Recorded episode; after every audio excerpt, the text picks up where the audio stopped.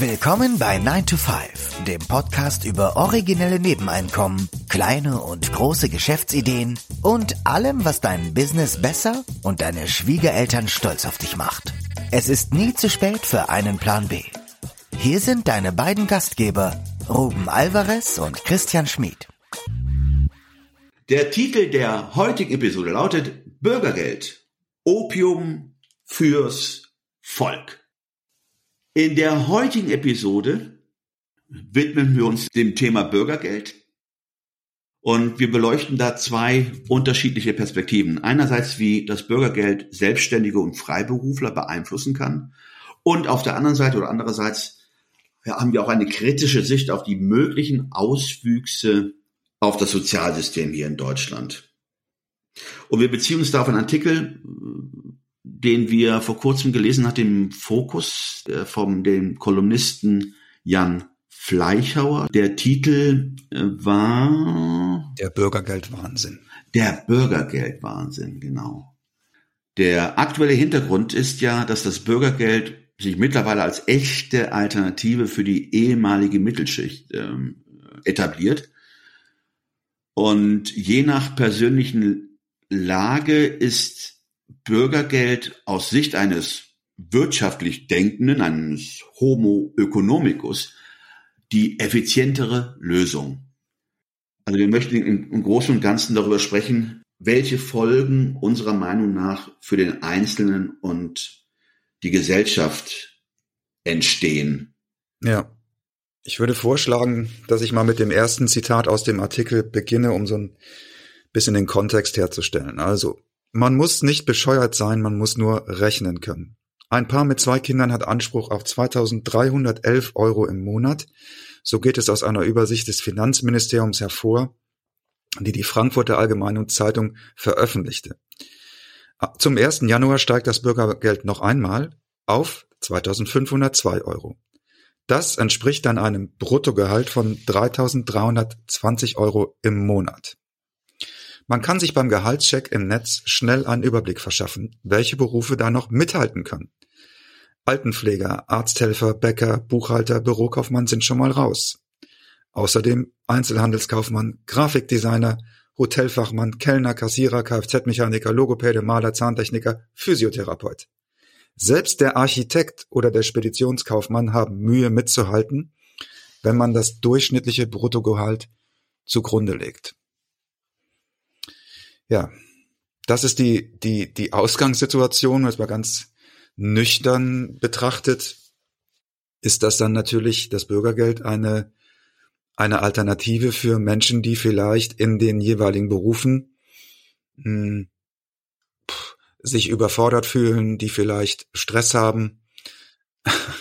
Also das, das unser Plädoyer fürs, fürs Fuck You Money wird eigentlich gerade vom, vom Bürgergeld absorbiert. Konterkariert, genau. Ja. Äh, weil, sagen wir so, das Bürgergeld als solches, man, es ist ja die, der Nachfolger des Arbeitslosengeldes 2, zieht ja darauf ab, Menschen, die aus verschiedenen Gründen finanziell in Not geraten sind, zu unterstützen. Und da gab es ja dann diese Kriterien, die herangezogen worden sind, um diesen Anspruch auf Bürgergeld zu definieren. Das war Bedürftigkeit, ähm, Erwerbsfähigkeit und eine dauerhafte Aufenthaltsberechtigung mhm. in Deutschland. Damit war es ja schon qualifiziert, Bürgergeld zu erhalten.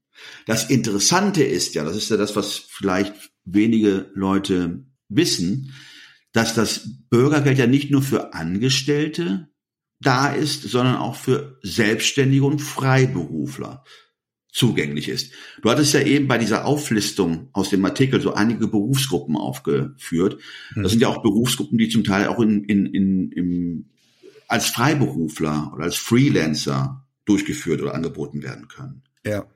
Da ist jemand, der freiberuflich tätig ist und für den auf einmal das Bürgergeld eine vernünftige Alternative darstellen kann. Eine, vor allen Dingen eine stabilisierende Alternative, ne? Denn wenn du, wenn du dir äh, das, das traditionell das Einkommen eines Selbstständigen ist schwankend logischerweise, ne? weil es natürlich von der Auftragslage abhängig ist. Und dadurch hast du ja so ein, wie so ein Gehalt, dauerhaft am Anfang des Monats, oder ich weiß gar nicht, wann es ausgezahlt wird, hast du ja ähm, eine, ja, eine soziale Sicherheit im Grunde genommen, oder eine finanzielle Sicherheit, die dir dieses Bürgergeld beschert. Jetzt haben wir ja gesagt, ich würde gern gleich noch das zweite Zitat aus dem Artikel vorlesen. Jetzt haben wir ja gesagt im, im Titel Bürgergeld Opium fürs Volk. Das heißt, wir sehen ja durchaus, wir sehen das ja durchaus auch kritisch. Also Opium ist ja etwas, was ähm, äh, sehr, sehr gut am Anfang, ähm, was einem am Anfang sehr, sehr gut tut und sehr, sehr verlockend ist und dann aber auch schnell zur Abhängigkeit führt.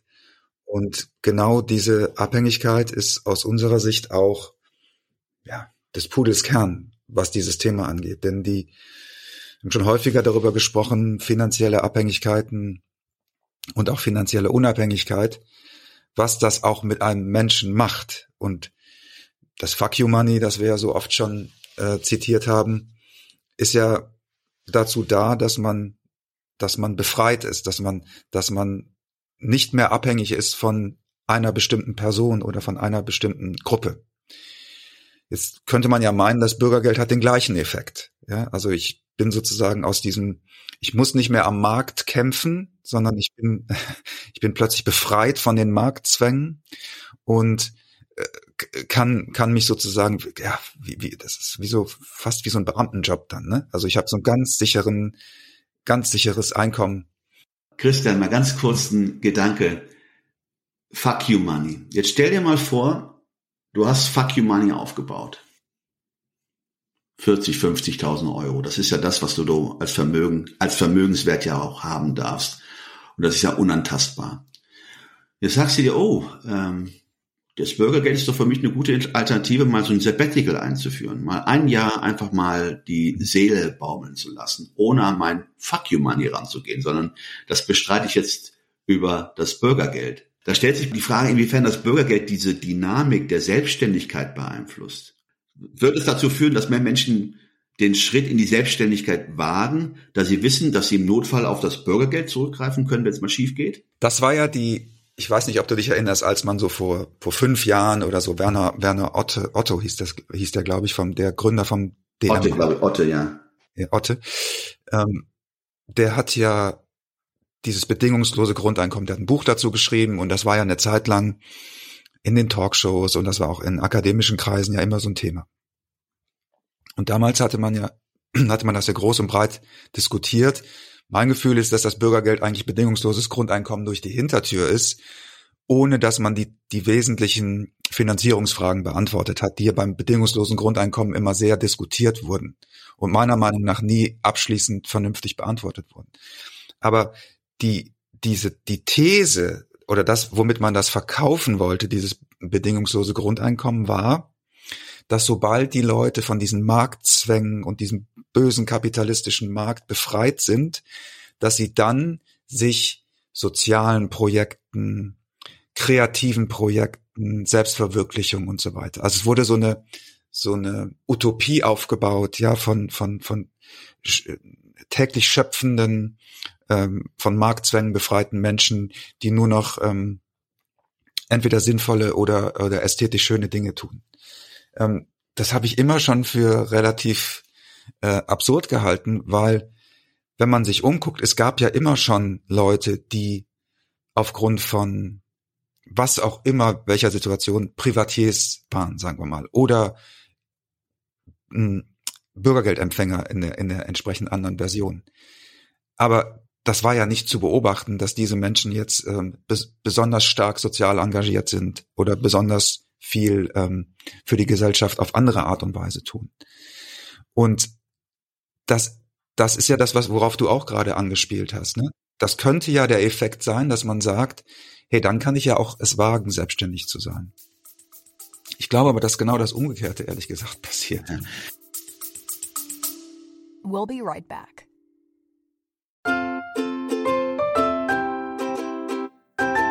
Es ist Zeit für Werbung in eigener Sache.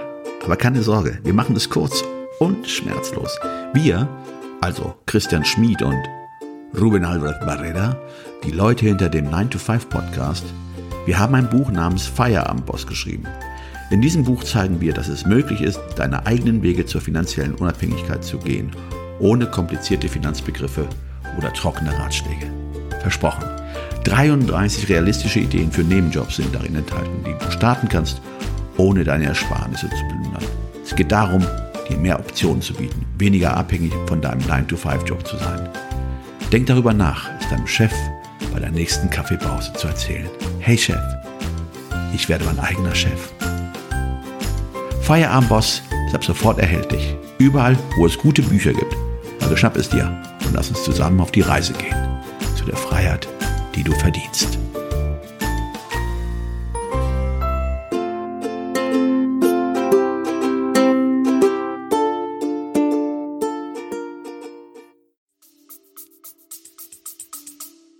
Ja, ja, das war ja die zweite Frage, die ich noch ergänzen wollte. Also, ob das auf, auf der einen Seite die, die Dynamik zur Selbstständigkeit beeinflusst oder auf der anderen Seite, dass Selbstständige und Freiberufler dann einfach ihre Tätigkeit aufgeben, weil das Bürgergeld eine stabilere Einkommensquelle darstellt. Das ist ja die andere, ähm, also dass nicht der Homo economicus äh, im, äh, im, im Fokus steht, sondern dass aus dem Homo economicus ich weiß gar nicht, ob es diesen Begriff gibt, Homo commodus wird, der bequeme Mensch. Oder? Ja.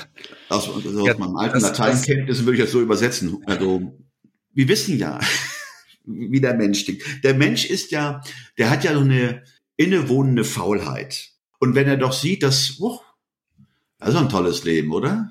Man könnte ich ja noch wenn man ganz ketzerisch ist, ja noch aufhübschen, nehme ich mal ab und zu mal einen Nebenjob, einen 500-Euro-Job, muss ja keiner erfahren. Äh, dass du dann sagst, okay, also ich meine, letztens habe ich immer einen Plan B, mein Plan B ist immer das Bürgergeld. Ich kann auch zurückfallen. Und äh, natürlich musst du die gewissen Voraussetzungen erfüllen. Aber die Frage ist einfach nur, wie wirkt sich das aus? Fördert es die Selbstständigkeit oder konterkariert er da diese Dynamik? Also ein Aspekt, der mir auch noch dazu einfällt, der ist vielleicht ein bisschen fast spiritueller Natur, ist, ich denke, dass dieses, nennen wir es jetzt mal nichts tun, dass das ein totaler Kreativitätskiller ist. Also ich glaube, das kann jeder, kennt jeder aus seinem eigenen Leben. Es gibt so Phasen, da ist man total produktiv und total im guten Sinne busy. Und dann ist es fast so, als würde man immer mehr Energie, als würde das immer mehr Energie erzeugen, ja. Und man, und man macht Sachen, hat so einen richtigen Lauf, ja, erledigt ganz, ganz viele Sachen innerhalb kürzester Zeit und hat neue Ideen, neue Projekte und so weiter. Und dann gibt's so Phasen, wo man eher so lethargisch ist. Und dann ist einem jede Verabredung, jeder Termin, jeder Akquiseanruf schon fast zu viel. Und man wird so, ja, man wird so bequem. Ne? Und ich glaube, dass das der langfristige Effekt ist, der, der, glaube ich, auch unterschätzt wird. Das ist das eine. Und dann das andere ist, dass du natürlich jetzt konkret volkswirtschaftlich gesehen, dass du ganz viele kleine Unternehmen jetzt gerade dadurch eigentlich in den Ruin treibst, ja, weil die Berufe, die wir eben aufgezählt haben, jetzt mal abgesehen davon, dass ich finde, dass das auch wichtige, sozial wichtige Berufe sind, ja, also jetzt äh, Altenpfleger sowieso, aber ähm, Arzthelfer, Bäcker, Buchhalter, ähm, äh, Hotelfachmann, Kellner und so weiter. Das sind ja alles Berufe, die unsere Lebensqualität erhalten und erhöhen. Wenn diese Berufe aber nicht mehr, und das war auch eine Diskussion, an die ich mich erinnere vom bedingungslosen Grundeinkommen, ja, wo, wo auf die, die, die Frage hat man auch nie wirklich beantwortet. Wer macht denn dann diese Jobs? Ja, wenn plötzlich kein Zwang mehr da oder keine Notwendigkeit ökonomisch mehr da ist. Und das werden wir wahrscheinlich einfach jetzt sehen. Wir werden einfach wahrscheinlich jetzt sehen, wie dieses Experiment, äh, welche Auswirkungen dieses Experiment hat. Und für, unter, für kleine Unternehmen ist das ja heute schon so. Also das weiß ich aus meinem Umfeld, dass Leute sagen, ähm, ich kann mit dem Bürgergeld nicht, also mit dieser staatlichen Konkurrenz kann ich nicht konkurrieren, weil ähm, wenn ich dann, und dann kommt ja immer von, von, von linker Seite dieses ein, bisschen arrogante Argument, ja, dann müssen die halt mehr Geld bezahlen in den Unternehmen. Ja, man sagen kann, das ist ja dieses, das ist ja dieses Etatisten-Denken oder dieses, wenn man, wenn man immer in, in staatlichen Systemen äh, gearbeitet hat. Und dann frage ich mich, also erstmal frage ich mich, würdest du dann für das Kölsch auch 3,50 Euro bezahlen wollen? Glaube ich nicht. Ähm, und das zweite ist, wenn das so einfach wäre, warum machst du es dann nicht selber? Warum gründest du dann nicht das Unternehmen, wo du jedem Kellner 25 Euro die Stunde zahlst? Wenn das ja nur eine Frage des Willens sozusagen ist.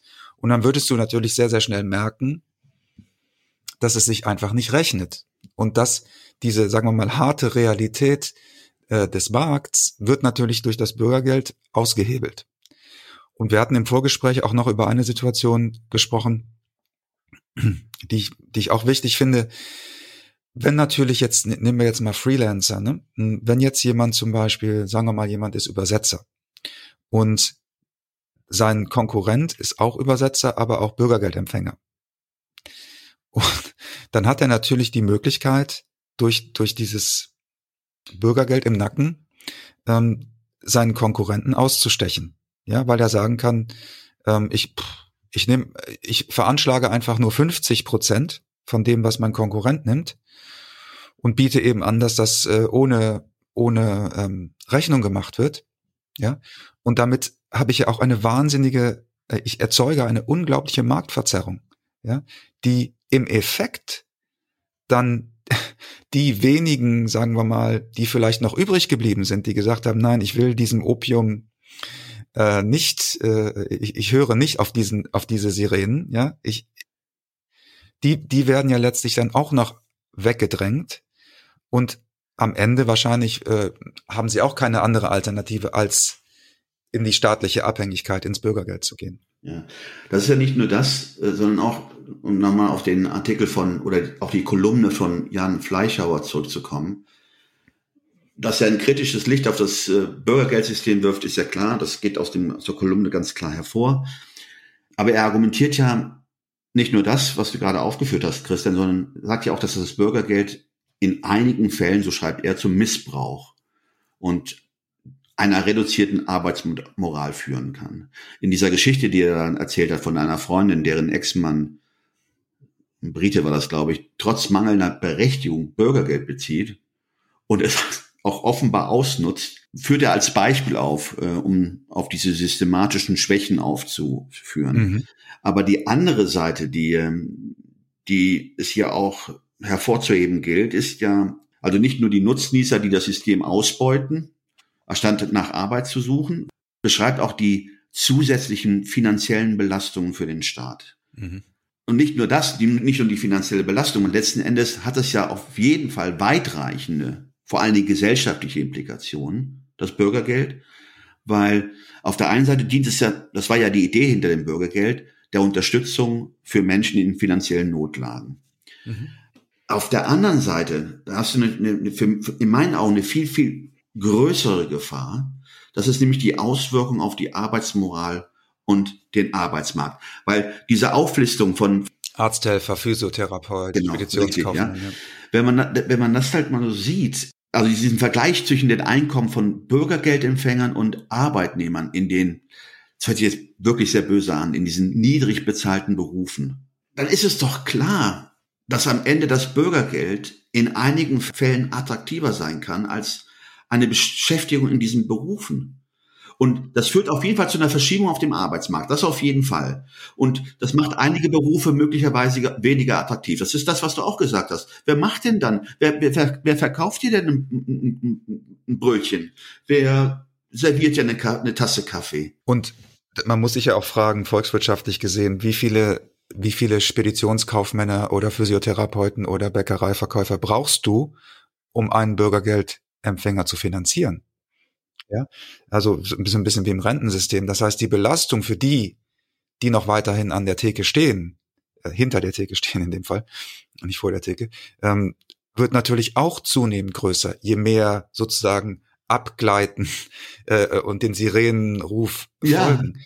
Und ich habe noch ein, ein, ein Aspekt, den ich jetzt mal aus, aus individueller Sicht, also sowohl als individuell als auch aus, aus gesellschaftlicher Sicht, den ich auch sehr, sehr wichtig finde, nochmal zum Thema Fuck You Money. Ne?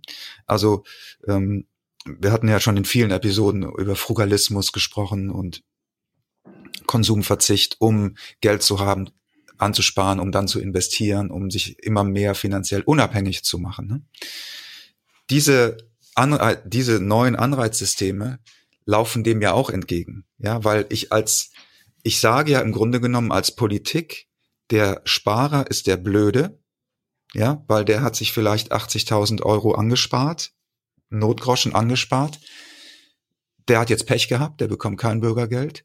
Und derjenige, der, sagen wir mal, eher unverantwortlich mit seinem Budget umgeht, der immer alles verkonsumiert, der wird im Grunde genommen ja de facto belohnt für sein Verhalten. Also auf einer, wenn man sich, wenn man sich rein die Anreizsysteme anschaut, die moralische Komponente mal außen vor, ist es ja klar, was das wiederum auch für eine Botschaft für Menschen ist. Vielleicht auch für Menschen, die in einer Situation sind, weil sie vielleicht noch jung sind und sagen, hm, ein Haus kann ich mir sowieso nicht mehr leisten heutzutage. Ähm, wofür soll ich eigentlich noch sparen? Das bringt ja sowieso nichts, ja. Und dann haben wir ja diese, diese Message sozusagen von der Politik, hm, das ist schon okay so, wenn du nicht sparst, dann fangen wir dich auf. Ja, also auch auf der Ebene halte ich das vom Trend her für eine sehr, sehr gefährliche Sache, weil das sind so Sachen, die werden vielleicht heute oder morgen noch keine Auswirkungen haben, aber die werden in ein paar Jahren wahrscheinlich massive Auswirkungen haben, weil es eben auf die, auf das Mindset der, ich denke vor allen Dingen jungen Menschen eine, eine starke Auswirkung hat. Also wenn man es mal zusammenfassen müsste, also das Bürgergeld als Idee, wie alle Ideen, bietet ja viele Chancen und auch gut also um auch Leuten, äh, die in finanzieller Not sind, auszuhelfen. Aber das Bürgergeld als solches in der Gesellschaft ähm, stellt uns auch vor ganz, ganz großen Herausforderungen. Was soll ich sagen, Christian? Äh, es hat Sonnenseiten und Schattenseiten, wobei die Schattenseiten überwiegen. Also, die, die, also der Eingriff in den Markt, da, da wissen wir ja noch gar nicht, welche Auswirkungen das haben wird das können wir ja nur erahnen und aber wir, wir, de facto wissen wir es nicht, was das, was das dann bedeutet in sechs Monaten, zwölf Monaten für kleine und mittelständische Unternehmen.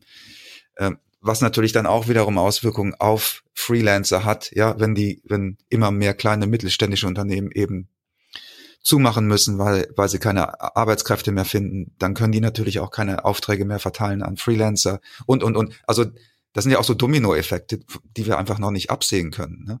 Aber der, der, der staatliche Eingriff äh, unter der Prämisse, dass man weiß, wie, wie sich jede Maßnahme in der Zukunft darstellen wird, der ist so abgehoben. Man kann nicht in die Zukunft schauen. Und dafür ist der Markt einfach zu komplex. Das ist wie so ein Mikado-Spiel.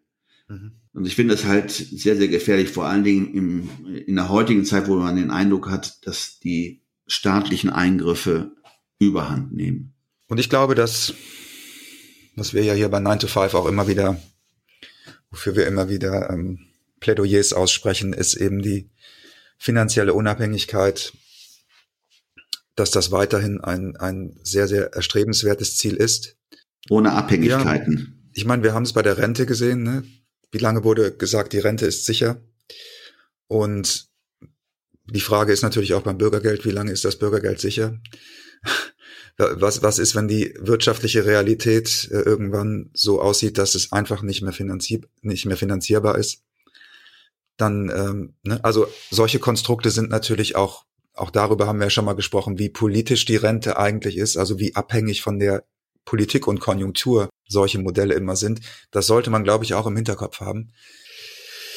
Das war dann, würde ich sagen, für heute unsere unser Nachdenken über das Bürgergeld, Opium fürs Volk. Wir werden sehen, ne? oder? Vom Haaren wie der Dinge. Ja, dann bedanken wir uns für, für euer Zuhören und wer uns eine Rezension hinterlassen möchte, kann das sehr, sehr gerne tun. Und äh, unser Buch Feierabendboss ist natürlich auch ein schönes Weihnachtsgeschenk, wenn ihr noch ein, ich denke vor allen Dingen für junge Menschen ist das, ist das vielleicht ein Buch, das das nochmal neue Horizonte eröffnen kann. Also wer noch ein Weihnachtsgeschenk für jemanden sucht, der für Schulabgänger oder ja, vielleicht auch für Studenten, der sollte sich doch vielleicht mal mit dem Feierabendboss beschäftigen. Das gibt's überall da, wo es gute Bücher gibt und natürlich auch online. Und ansonsten sagen wir bis nächste Woche. Ciao, ciao. Ciao.